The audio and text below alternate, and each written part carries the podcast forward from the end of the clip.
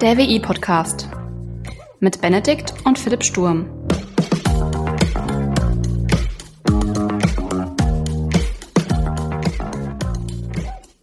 Hallo und herzlich willkommen zu einer neuen Folge des WI-Briefings. Mein Name ist Benedikt und ich spreche heute mal wieder über Algorithmen.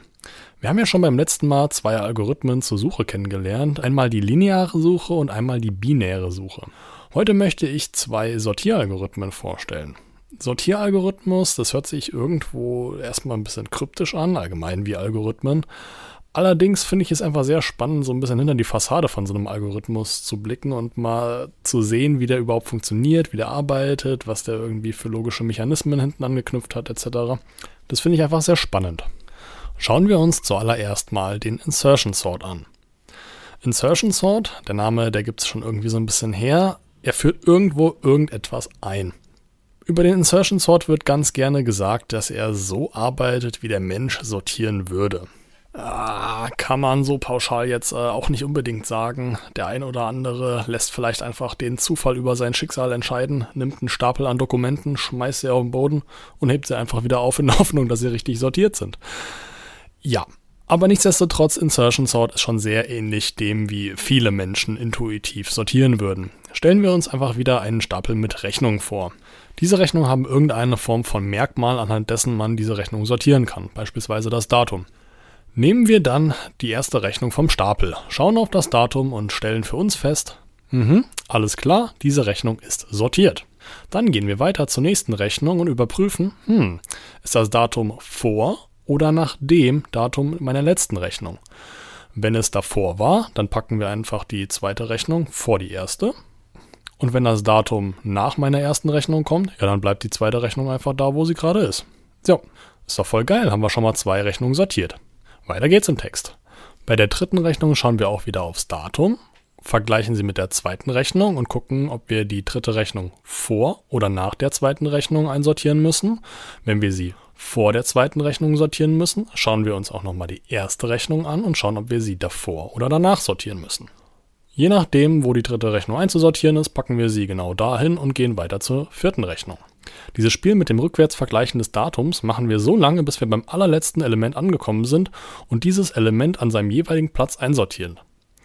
Man könnte sagen, wir haben in einer großen Iteration die Rechnung von Anfang bis Ende einmal durchgegangen und in einer kleineren Iteration die Rechnungen, die nicht am richtigen Platz sind, einfach rückwärts wieder richtig einsortiert. Ein bisschen mathematischer ausgedrückt hat dieser Sortieralgorithmus eine Worst-Case-Laufzeit von n Quadrat. Das klingt jetzt vielleicht wieder etwas abstrakt, aber dieses Worst-Case-Szenario kann man aber sehr einfach darstellen. Stellen wir uns einfach wieder unseren Stapel mit Rechnungen vor und wissen jetzt leider im Vorfeld nicht, dass dieser Stapel Rechnungen schon rückwärts sortiert ist. Also fängt am höchsten Datum an und äh, ist sortiert bis zum niedrigsten Datum. Wir nehmen die erste Rechnung runter, sagen für uns wieder, ja, diese Rechnung ist sortiert, schauen uns dann die zweite Rechnung an, stellen fest, uch, das Datum ist ja ein bisschen niedriger als das Datum, was wir in der ersten Rechnung gehabt haben und tauschen diese beiden Rechnungen. Dann gehen wir zur dritten Rechnung, stellen fest, uh, das Datum ist ja niedriger als das, was wir bei der zweiten Rechnung hatten und auch wieder niedriger als das, was wir bei der ersten Rechnung hatten.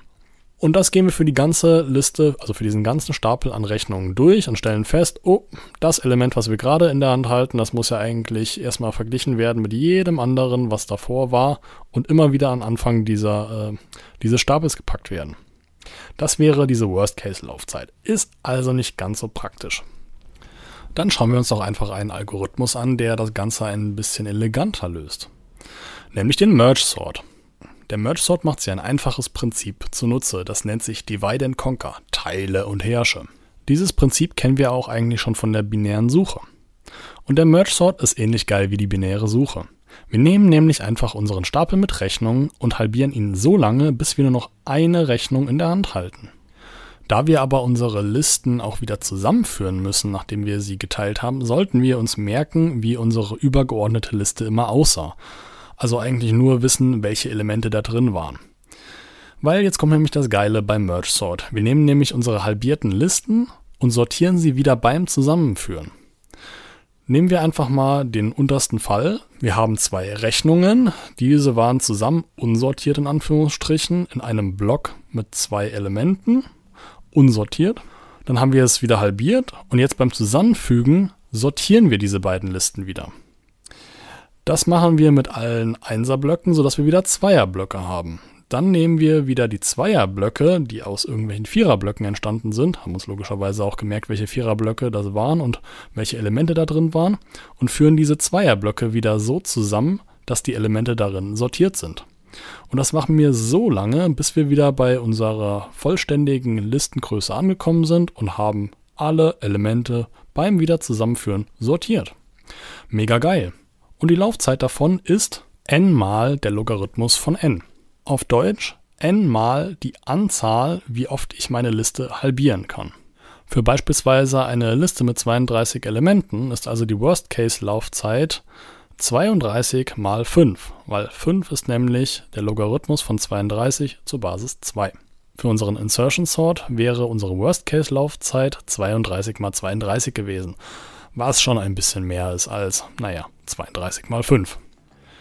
Ich hoffe, dass euch dieser kleine Einblick in zwei Sortieralgorithmen Spaß gemacht hat und würde mich freuen, wenn ihr ins nächste WI-Briefing und auch in den nächsten WI-Podcast einfach mal reinhört und uns eine Rückmeldung dalasst. Bis dahin, ciao.